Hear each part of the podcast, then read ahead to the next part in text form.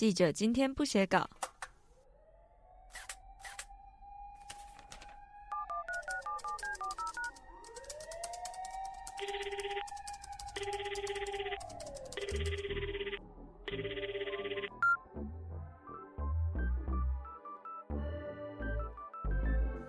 新闻是怎么跑出来的？这个节目采访各个领域资深的记者，来告诉我们不写稿的时间，他们都在做些什么。我是主持人许月如。然后他就要被打死，你还是要采访新闻呢？哦啊，我都一直用那种没有什么太多的感觉，因为应该我们处理多了嘛。可一直到什么时候？一直到过过两个两三个礼拜的。呃，对手人也抓到了，然后他们后来有个解剖的照片，啊，就刚好丢在个刑警的桌子上，我就翻那个照片，我看到我的朋友全身赤裸，然后后来被后来解剖，然后呃弹孔是怎么样？那一刻我忽忽然觉得整个情绪都都出来。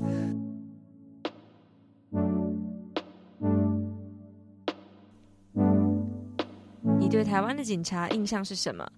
是像痞子英雄里那样的正义搭档，无案不破，还是行走于黑白两道之间的老江湖？这个故事里面没有好人，也没有谁是真正的坏人，只有三个想要回家的人。这是《镜周刊》的社会记者林庆祥在他的第一本长篇小说《刑警教父》里面所写的。最近他完成了一本新的小说，叫做《咽口》。写的是台湾九零年代黑金政治的故事。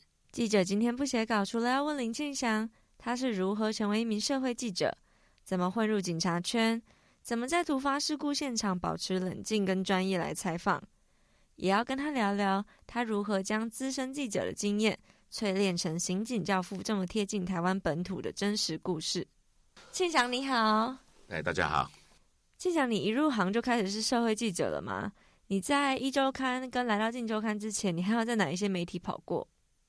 我那时候也是误打误撞进入新闻界哈，然后我现在个杂志社，哎，待了二十天，老板就跑路，然后后来又去台湾日报，啊，就台湾日报副刊之后，然后我去那边刚开始跑区里跟环保新闻，然后在八个月之后就被调去跑警政，就从来再也没有换过路线了。警政线的话，你们主要要做哪一类的新闻，以及你们跑起来比较困难的是哪一个部分？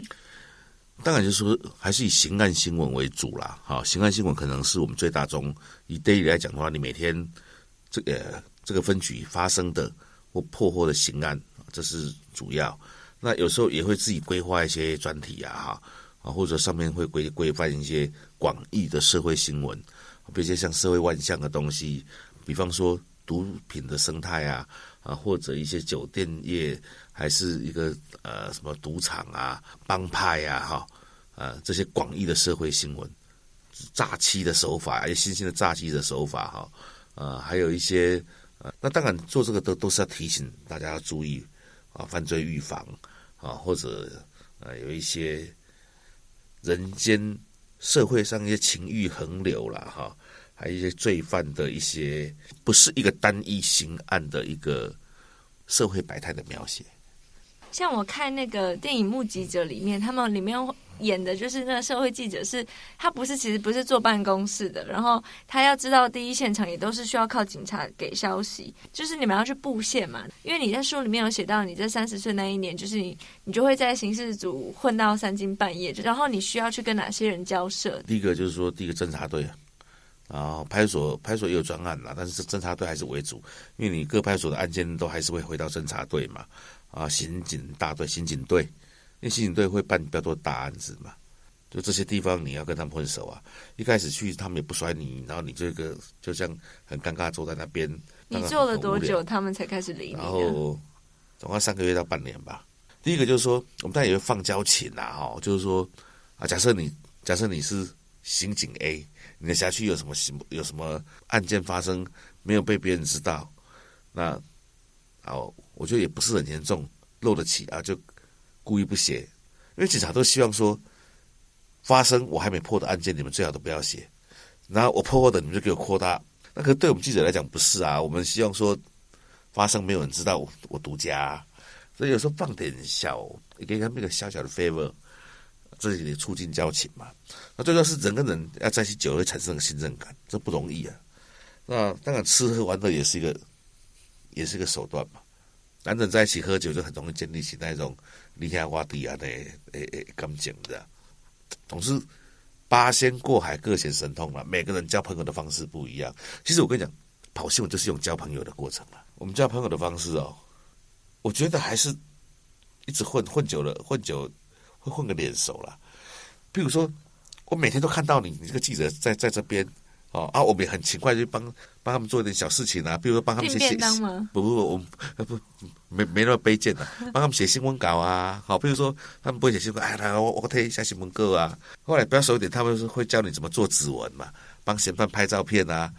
啊，有时候晚上出去喝酒时候，他们就找你一起去啊。然后他就是说跟你在一起也还蛮开心的啊。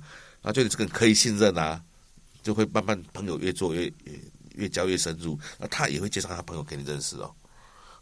那你刚刚，因为你有说那个混很重要嘛？那你是怎么混的？你年轻的时候刚入行的时候，时间你怎么混的？用时间。那个年代哦，下班之后我们都都还跑去分局做嘛。啊，你那时候值班很无聊嘛，一直看电视嘛。啊，有人来来跟你聊天，当然是不错啊。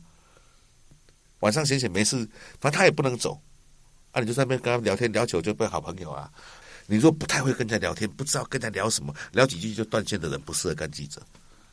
要很会聊天，你要很会聊天，而且要很会。这是我师傅教我的。嗯，他说：“你说不是不擅长聊天的人，因为你前面你越花越多时间去努力，然后去打好你的关系啊，布好线，你后面会越轻松啊。”对你们警侦线的记者来讲，这是一个倒持甘蔗的过程。因为这样子讲好了啦。对其他路线来讲，他们我说府会文教哈，呃，或者说是美食的啦哈什么的哈，他们要建立关系很简单。为什么？他们的受访对象都很都很希望跟他们建立关系，尤其是跑消费的。哇，你看有记者给报道，当然报道好的啊，他们建立很快。可是问题是，他们的关系会比较自私。啊，比如说你，你先你去议，呃，跟那个议员建立关系，你去拜访，你去议员夫妇拜访他，很很快跟议员委员建立关系啊，然后他会指派他的主任，就随时啊，你都可以找到我啊。可是问题是，你跟他建立关系是很快，但是你不见得那个信任。那警政不一样，就是一开始你连去人家甩都不太甩你，你很难建立关系。那一旦建立关系之后会比较深，他信任你的，后面就会给你一些东西。啊，其他路线不是。第一天他就他就就跟跟你称兄道弟不哦讲讲个林记者我多么我多么仰慕你哇你怎么样怎么样你要多多给给我们指导啊。所以你说普遍大家是不是就是大家对于那个警政记者会有一种怎么讲？你你刚刚说的是大家会有一个位阶的高低这样？应该不是位阶高低，就是说我举一个例子了哈。现在某报的彰化市彰化县特派员哦，他刚刚同事怎么讲的？因为他当时跑司法。他讲说：“哎，你警察安那，阿官检察官那那，哎，拜托，你不是跑跑什么线，你就是跟那线画成等同了呢？那你跑总统府，你你就是国家国家重要官员喽？不是这样嘛？人家说记者见官大三级，但是其实路线没有贵贱之分。可是问题是，有些年轻的记者忘了我是谁。因为比如说，好，假设你跑立法院，或者你跑行政院，跑这部会，哇，都是大官、部长、次长。”哦，然后我把你服侍的很好，因为人家自然有公关手腕嘛，哈。每天你去立法院的的时候，你到每个委员研究室，到大家都把你当成，尤其如果你是大报，诶，人家看的不是你这个人，是你背后的那个媒体嘛。所以，所以在地方上来讲，跑府会最容易当特派员，所以跑府会的记者看不起你跑社会的记者嘛。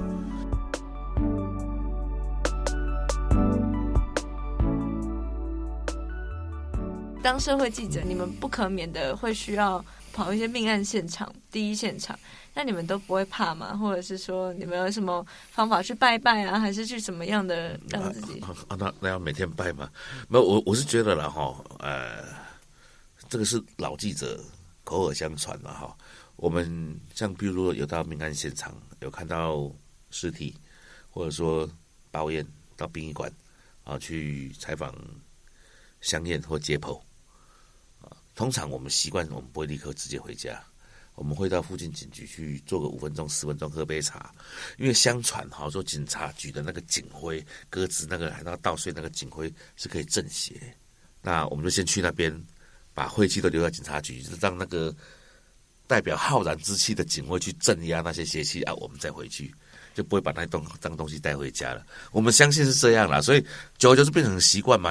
命案现场，我能体会你们需要去讲那个现场。可是如果是殡仪馆的话，你们每天去是？没有每天去了，但是就说，呃，会常去了。为什么？就说当有重大刑案发生的时候，香验室都在殡仪馆啊。检察官要香验，带法医要香验要解剖。都是在殡仪馆的，所以他们在那个第一时间，他们就会放出消息说这个死因或者什么的。不然你们去的话，你们为什么不回来之后再等，再再打电话问他们啊，或者什么？你确定回来他会接你电话吗？还有有时候你要拍家属的话，那里是最好拍啊。所以我跟你讲，最痛苦的时候就是我他很伤心的，就还去问他话。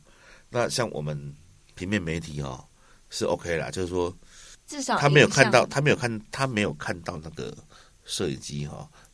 他情绪比较不容易起来，像电视台就一样在堵麦嘛。你儿子现在死了，怎么怎么？有时候我们都觉得他很白痴，可是 你也不能怪他，他就是他就必须做这些动作啊。好，那我们平面媒体的话，那必须做是，我是说是新闻。我举个例子哈，我我曾经跑过一个空难事件，哦，啊，结果就怎么样？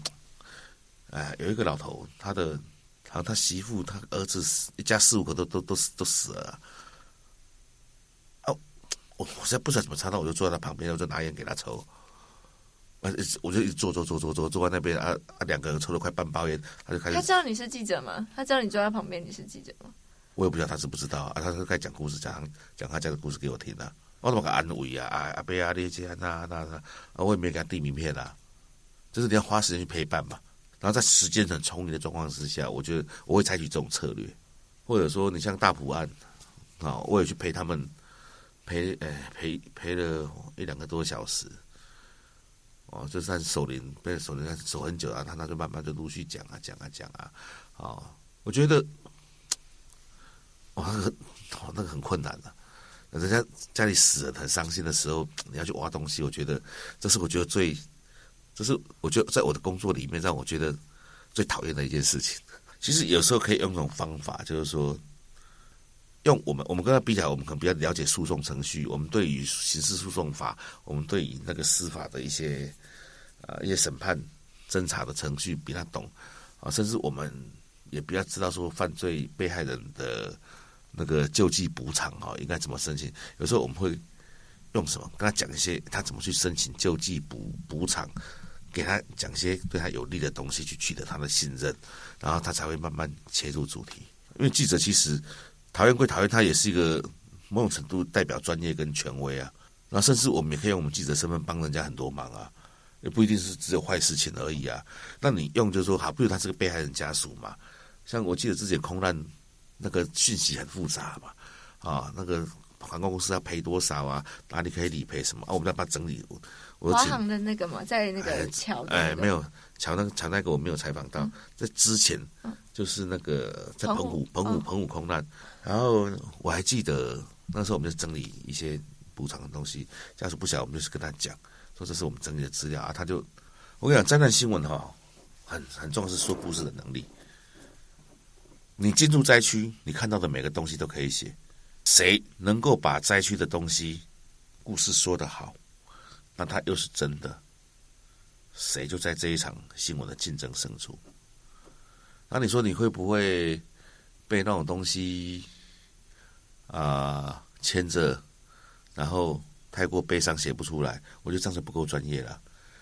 你一定要有同情心，一定要有一种对于这些受灾的人、弱势的人、被害的人有同情心，但是你不能太滥情。你太滥情，你你你到灾区，你都跟他哭哭成一团了，你怎么采访？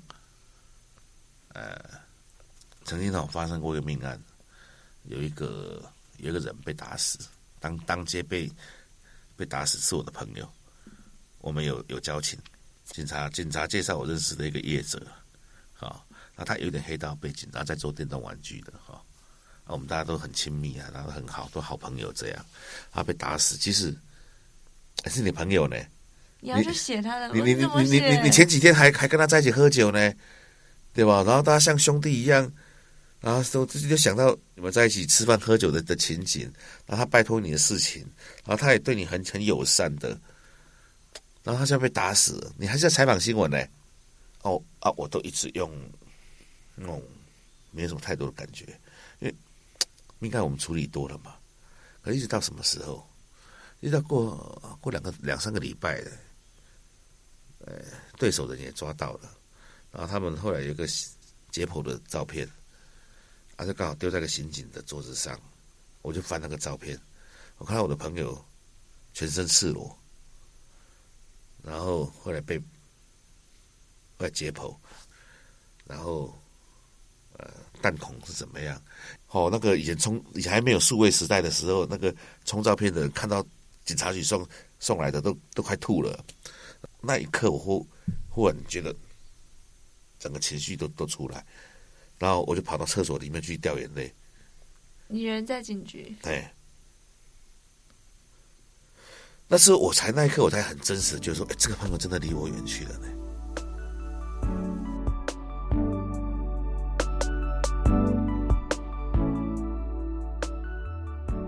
你说当社会记者就是要交朋友，你们有很多线人，但是你们一定会有那种不小心得罪线人，或是你们不得不得罪线人的时刻，那你们怎么办呢？这样就代表说你刚刚前面，哎、你前面建立起来信任的不啊？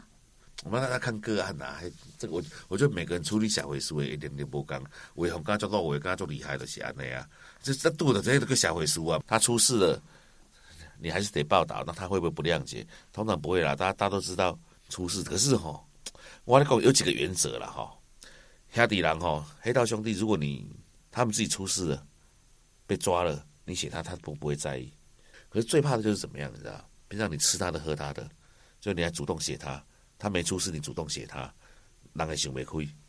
那原则二呢？然后第二个就是说，你不要给他写不实的东西，比如他出事了啊，这时候有时候要跟长官讲，你，长官就让你写的很耸动哦，我都你就一直跟长官说，无啦，都不是安内啦，安那安那，其实也是也是为了安全啊，有时候也是因为有有些长官他会自己想当然的嘛，他会自己想象，然后就就逼着你照他想象力去写，这个就是一个危险的一个，我觉得大概就这样啦，我觉得。有时候，有些时候，这些人出事了，你写他，他们也不会讲什么啦。那你刚刚讲的是大哥，可是我说如果是警察呢？因为你跟警察们的交情这么好，也变成兄弟了。可是社会者做人所诟病就是这样。那万一警察局这个警察局他刻意隐瞒一些很重大的案件或什么什么，那你们身为记者，你们完全的陷入其中，你们还有办法没有看到？如果说如果说报道吗？那么当然还是要他，这是你的工作啊。警察也会跟黑道称兄道弟啊。啊，那然后这个黑道如果犯法，要不要抓？还是要抓？他们也是为了工作，要在要在要在黑道布线呐。那他的小弟要不要抓？他的帮派里面的下面的人要不要抓？还是要嘛？大家会形成一种某些，比如说我一个朋友啊，他曾经被提报自自评专案，那以前有减速流氓条例的话，提报流氓是依照减速流氓条例嘛？那现在所有的提报流氓是根据组织犯罪条例，然后当然他也还有恐吓啦、伤害啦、毁损啦什么，这不管。他被提报流氓的时候，哦，那个新闻做好大，所有的新闻，刑事刑事局跟台中市警察局还开召开记者会啊，哦，把他像押解走星光大道这样哦。我们很多不少记者都跟这位大哥，其实他早就不是大哥，就是就是这个人很熟啊，我们还是得写。然后那时候我不是记者。那他太太就是很不爽，就跟我说：“哎，某某某不是我们的好朋友，不是我老公的好朋友吧？哦，为什么写这样？”我说：“大嫂，你不要生他的气，黑是也惭愧。如果今天是我，哦，我还在线上，因为那时候我刚好在高雄市政府工作，所以这个新闻我没有写到。哦，如果是我，我还是得这样，因为警察局发布就这样。你照着警察局写，这已经是最最客气的做法了。你们还没有给他落井下石嘞，对吧？”哎呀，人在江湖就这样啊，该写还是要写啊。你不可能为了为了为一个新闻丢了自己的工作吧？那你的小孩谁来养？他要帮你养吗？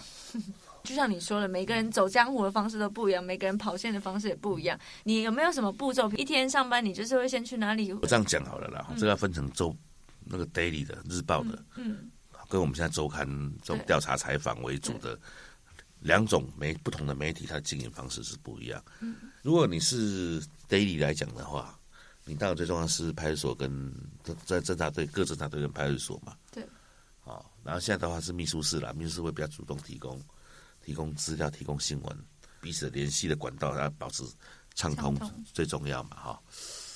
如果是以我们周刊来讲的话，哦，我不需要那种琐碎 daily 的东西，我们要的是比较深入的东西。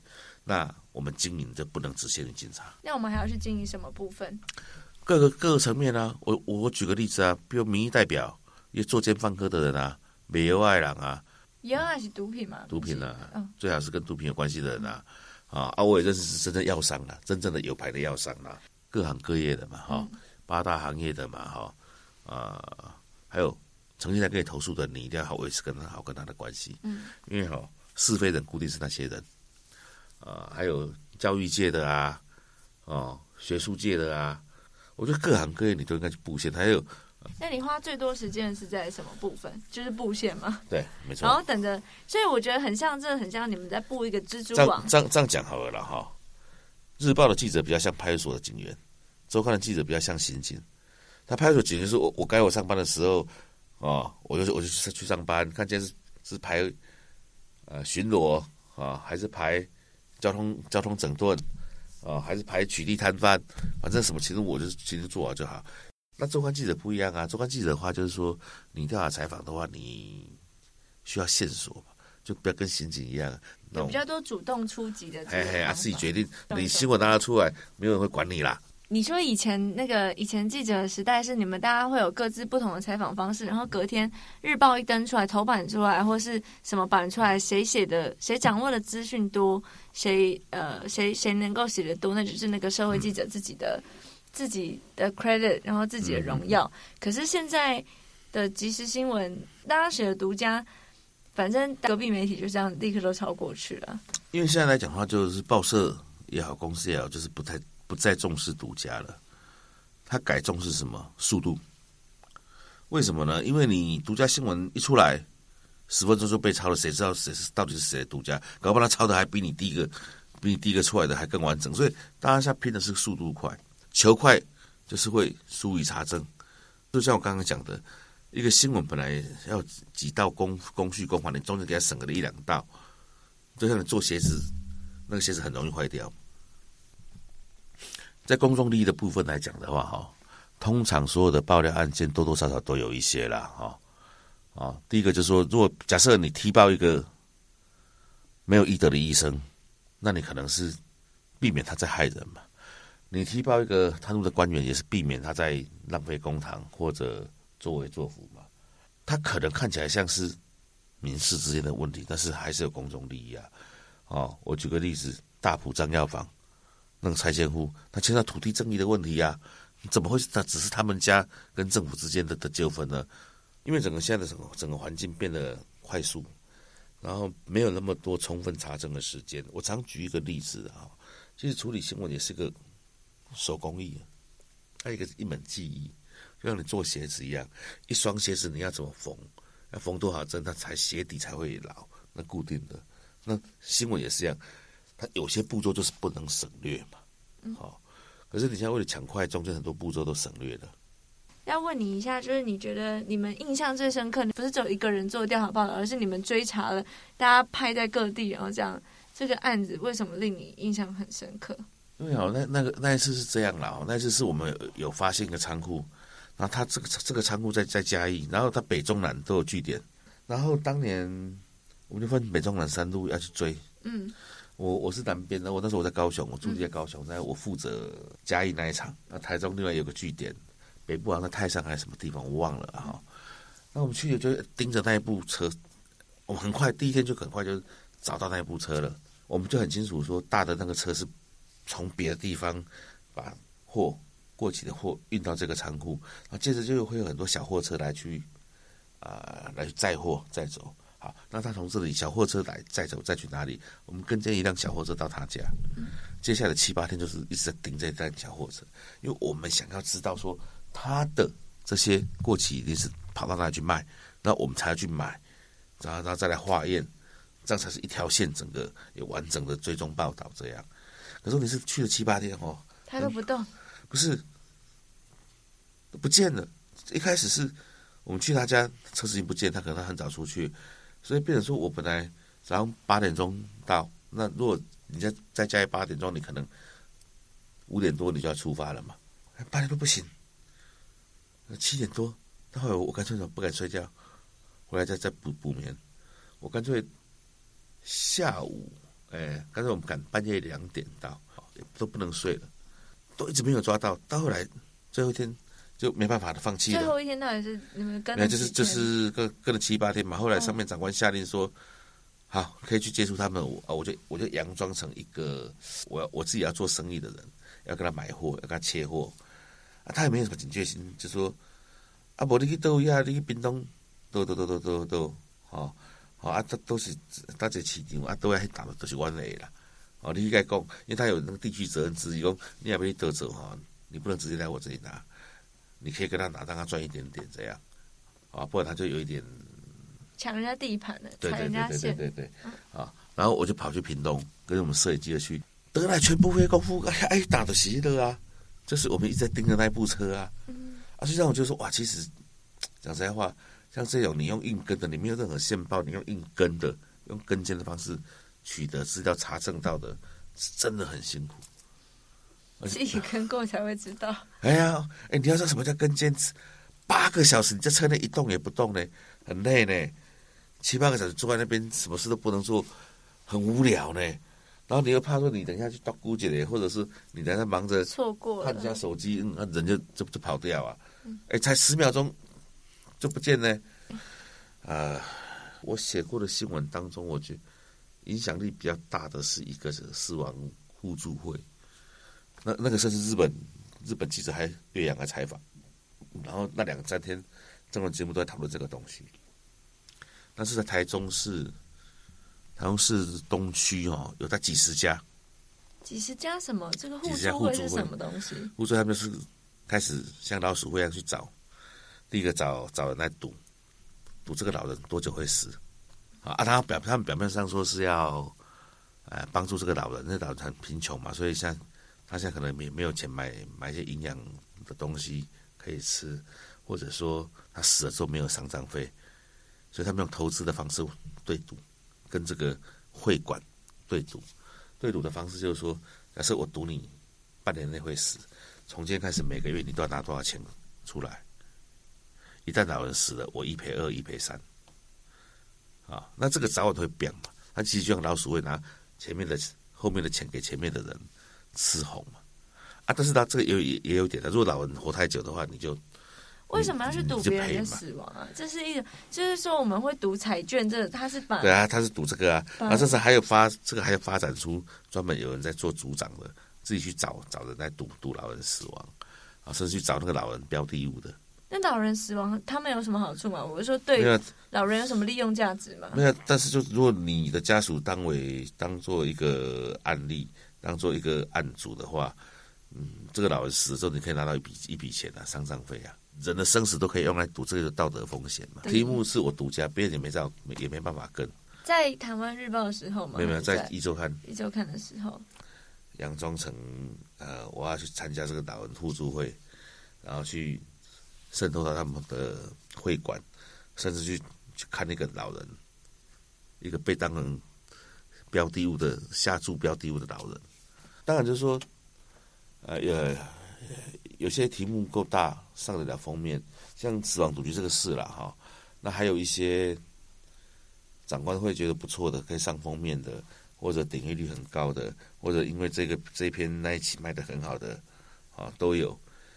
可是除了这篇之外，我还有一个，我曾经写过，啊，有些厂商 A 公共工程的保险费的。这一篇很直接的促成行政院院会去做一个改革。这一则是关于什么？就是一个公共工程保险的一个漏规了。嗯，漏规等于让政府一年浪费很多公帑。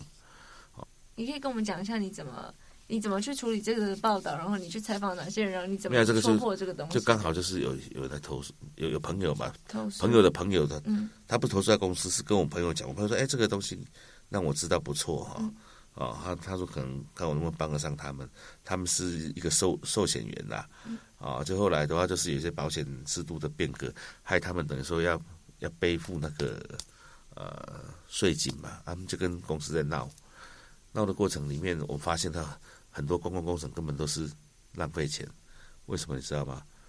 他就是利用你的这个分包制哈，啊，愿意起收起，愿意起拿一起钱，好的方式。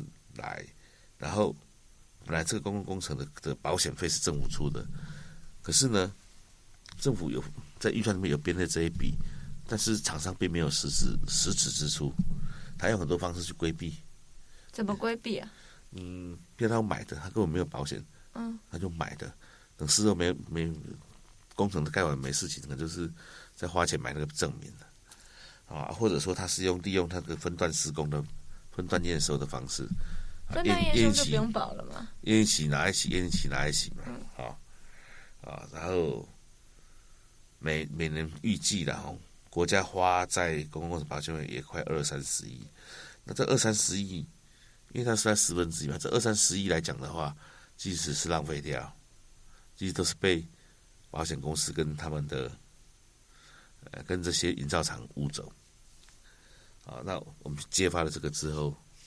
其实运会就做了一个改革，就是说，以后保险由政府部分来来保了，不是说我我编列预算在工程款里面，由你对对对，啊，由你厂商来来来投保，啊，那厂商就跟保险公司挂钩嘛，啊，这个其实我我觉得一点至少可以也刚帮国家省个十几一二十亿哈，这个也算是有贡献的，对不对？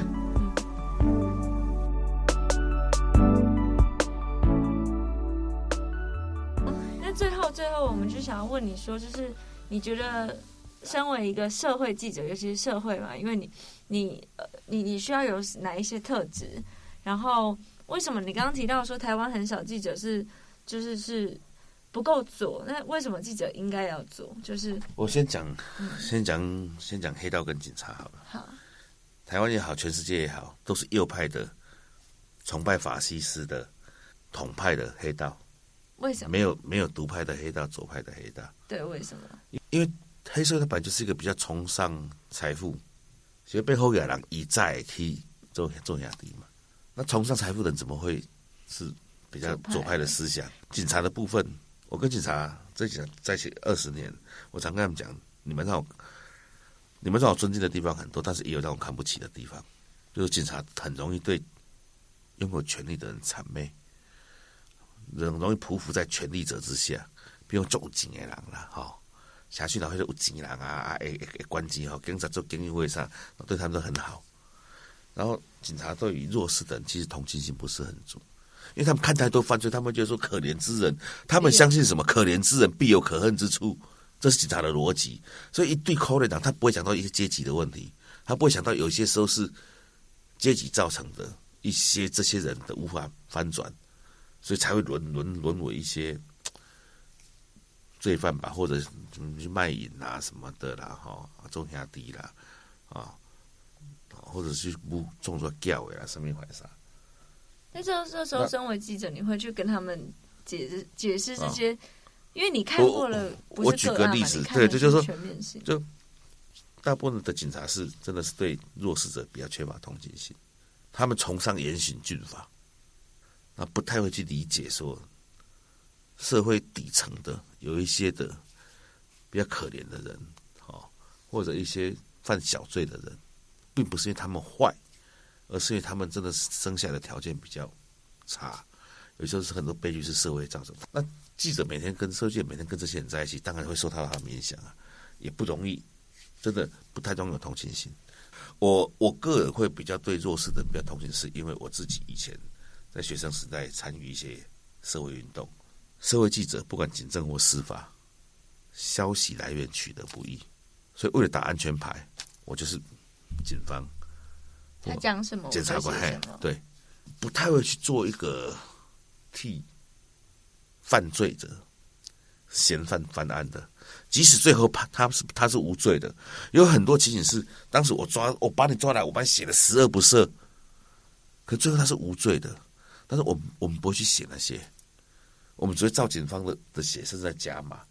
太阳花警察打人的话，可能政治记者会比较站在学院这边，但社会记者几乎站在警察这一边了。其实社会记者很善于去挖掘单一的弊端，但是不太容易去做结构性的分析，是因为不见得他没有能力，是但是问你报社也不喜不喜欢你你你写你写那些肉肉等跟他硕士论文赶快，就变成他比较会是从写点从点去做一个社会的一个单一切片现象的报道，然后他不会去从比较同情的角度去对社会底层的东西做比较结构性分析，然后呃呼吁大家同情他们。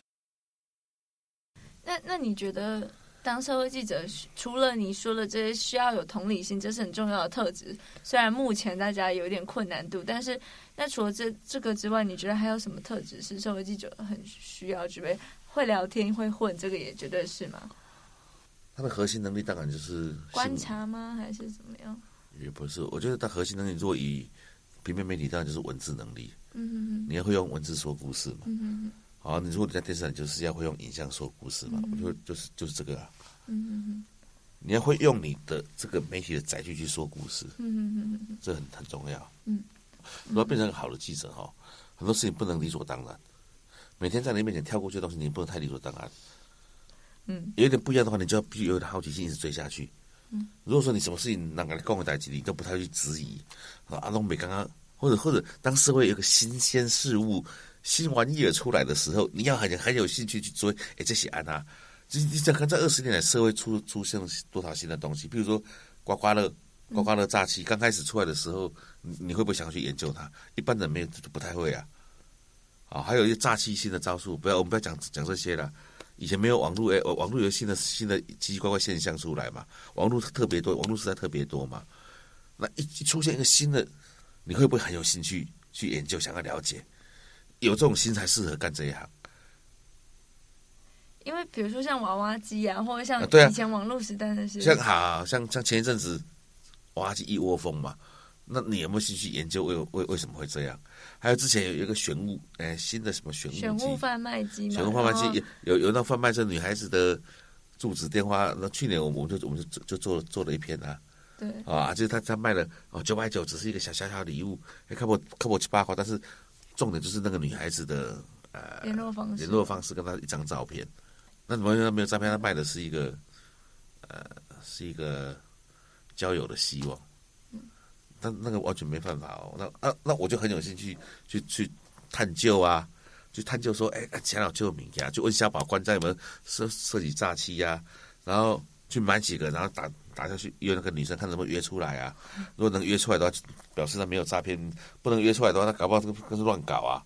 你你，如果你是一个认为太阳底下没有新鲜事的人，对新鲜事物都不会有好奇，然后想要去研究、想要去追追看看的，我就就比较不适合从事我们的行业。都能想象你在面试一个那个新人，对啊，就是真的，如果你好奇、好奇心、同情心，哦，这两个会决定你是会会变成一个好记者。我我我我讲句很不客气的话了哈，现在当记者门槛越来越低，人家讲说哦，啊小时候不读书，长大长大当记者，对哦，其实我嘛大家讲啊，做记者哪有困难，捌字都养虾字都都要做记者。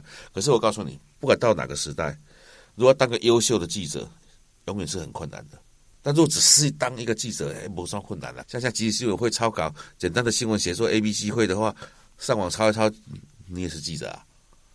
可是有没有独立的采访作战能力，还能弄到好的新闻，经营好的题目，或者遇到重大，在你的线上，你这条线上重大灾变事件、重大的一个变变故的时候，你有能力应接下来、承接下来，去把那个新闻版面搞得漂漂亮亮，那这个就是有门槛的。其实二十年来，哈，警察警界的生态改变很大。哦，我一直觉得，我个人就是认为，哈，警察是所有公务员，因为我也当过公务员。哦，我曾经有一段时间离开新闻界，到高雄市政府跟到桃园检验公司上班。我一直觉得警察是所有的公务体系里面进步最多的。为什么？因为他面临的挑战最大。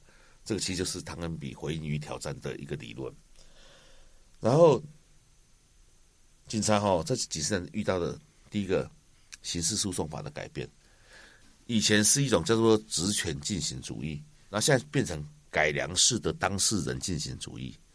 这两个差别在差别在于说，检察官跟被告他是对等的，他是对等的，所以刑警变成怎么样？他他也要当证人呐、像是一种检察检察官跟被告律师好像好像比较对等一点，对人权比较。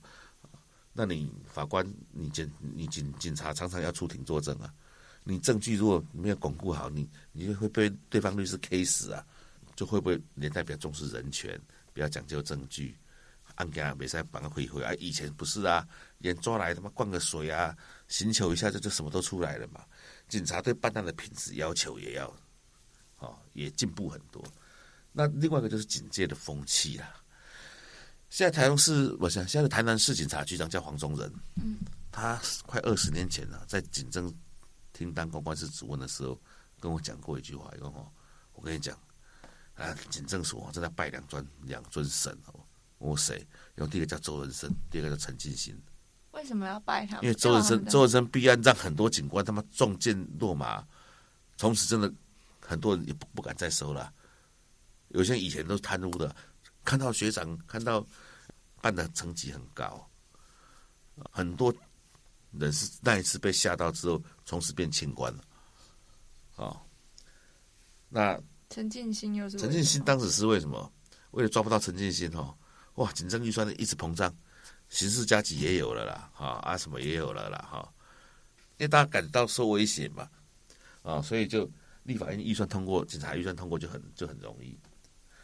那另外啊，台中市还要再多办多加一尊叫做翁奇兰，翁奇兰命案这个事件发生之后，对整个台中市的警戒生态改变很多。翁奇兰命案就是说有有有个杀手进入翁奇兰，翁奇兰也是个角头嘛，哈，角头大哥进入他的命密室里面，他一个招待所里面去行凶嘛，结果扯出很多警察在也在那个密室里面，哎，在那边赌博，在那边干什么的，又扯出很多警风纪事件这样。然后那那次之后大大整数，整数完之后，其实现在就是说，呃，整个业界生态，警察业界生态变很多了，然后他们也不太想要去跟去外面布线跟黑道怎么搞，然后反正就是他们办的方式变得很单纯了，我就是会调童年记录啊，然后会调到监视器画面。而且刚好也配合整个政策，现在都广设监视器了嘛，不会像以前那种方式，就是一种说，我要外面要很多很多线路，要很多线报，啊，然后才有可能，啊，然后必须跟黑道打交道，必须跟什么打交道，现在都越来都越单纯化。你跟警察相处这二十年来，完成这十二万字的书，一定是有很大的动机。那这背后的动机是什么？为什么让你愿意花下班时间，就是来写这样的东西？哎，第一个哦，我小时候就想当作家嘛，然后就哎，怎么四十几岁都一事无成？那一年刚好是我在高雄市政府工作最后一年，然后刚好在陈局的竞选团队打完选仗，然后有一个月的无有薪假，有一个月的有薪假，闲闲没事干就开始写了。然后为什么会想要写这个东西？是因为我觉得我看到很多影视作品，包含电影、电视，其实都很荒谬。我随便举个例子就好了，你你都看可以在电视上、电影上看到，呃，港片也好，台湾的台湾的也好，都是两个刑警说，啊，我们我们两个是搭档。现实的警界没有这样啦，全世界警察都没有人这样啦，不可能是两个人一组，一定是三个或四个一个小组。便服警员也是一样，你注意看，每一辆巡逻车都超三个人了，三至少三人，三到四人一个警网是最安全，可以可以互相掩护、保护彼此安全的，这个都已经是定论了。所以全世界没有那一种没有那种两人一组号称搭档的啦。可是这可能受美国好莱坞电影的影响，好莱坞早年电影很喜欢那种一个黑人一个白人啊，一个还是很 serious 很严肃的人，一个是一个浪浪荡不羁很好笑的人啊。按照两个搭档的反差去反差去，好像很搞出很多梗或笑料。可受这个影响的话，哦，就是会到香港、到台湾都是这样。哦，还有还有，这还最常见说啊，但是他警局说啊，我帮谁谁谁交保，警局就不是交保的地方，除非涉违法或以前的违警罚法，尤其以前违警罚法那个刑事组有个裁决巡官，哎，把叫哎啊，你不是交头家，啊，你就。你就可以用违警罚法啊，罚八千，罚偌济，那高涛跟那是用刑法移送，以前这大概有不成文规定是这样吧，哈。那现在是在现在比也比较没有，现在都简易法庭裁处，很多警察的实物跟影视作品呈现出来的不太一样，啊，不然就是把它特别神化，不然就是把它污名化，我觉得都不对。所以我想说，大家可能会对这个有兴趣吧，所以我就一开始《新警教父》，我就是想以呈真实的呈现警察的面貌，这一行他们的人性的冲突，他们的诱惑，人性的冲突，他们的无奈。那个故事，因为你你说像美国有什么什么六十八分局系列啊，哈，然后呃日本横山秀夫什么，其实他们都有他们那一国的特殊警察警戒文化的一个小说，啊，台湾好像目前还没有看到，所以我想说，哎，这样应该会不会会不会有市场啊？那比较不客气一点，就是有点卖弄自己的警察知识啦，好，所以好像有点不要说胜之不武啦，就觉得哎也没什么了不起啦，就是。我我算是个幸运跟好运的人呐，很侥幸第一次创作就第一次写长篇小说就就可以顺利出版了哈。然后在那个过程中，你说你的目的是除了是刻画那个真实的警察的样貌，是不是也是说其实呃把你看到那些不管是就像你那个书里面会写，没有永远的好人，没有永远的坏人。我我这本书出来时候，台中市警界有先生开始对号入座了，想说，哎，你里面的两个角色是影射谁？影射谁？那我一律都讲说，请勿对号入座哈。那我也在序里面有强调一件事情，就是说我可能写某个角色的时候，我心里是想着某一个真实的人，可是过久了之后，书里的主角或配角，他会自己走出的生命，也不是能够控制的了，他慢慢就变成他他，而不是原来我心里想的那个人的啦。所以说，每一个角色，他可能都是一个好几个警察的综合体。嗯，因为他是毕竟是小说创作嘛，他不是一个新闻纪实嘛。嗯，我们不会照搬呐，不太会去发生过事情照搬。但是我敢说，这一本书里面写的东西，都是那个年代的人可能发生过类似的，或者发生这个事情，在那个年代生活的人会觉得。就树熊的呀，就就就就正熊的，完全意境都是安的呀。好，他就是一个，他就贩卖写实嘛。今天谢谢林庆祥来跟我们分享，希望听完这一集之后，你们对台湾警察和社会记者的认识会更立体一些。下一集我们要带大家越洋到伦敦，采访目前在《经济学人》、过去在《卫报》十多年的资深科学记者 Alok j a。记者今天不写稿，我们很快再见。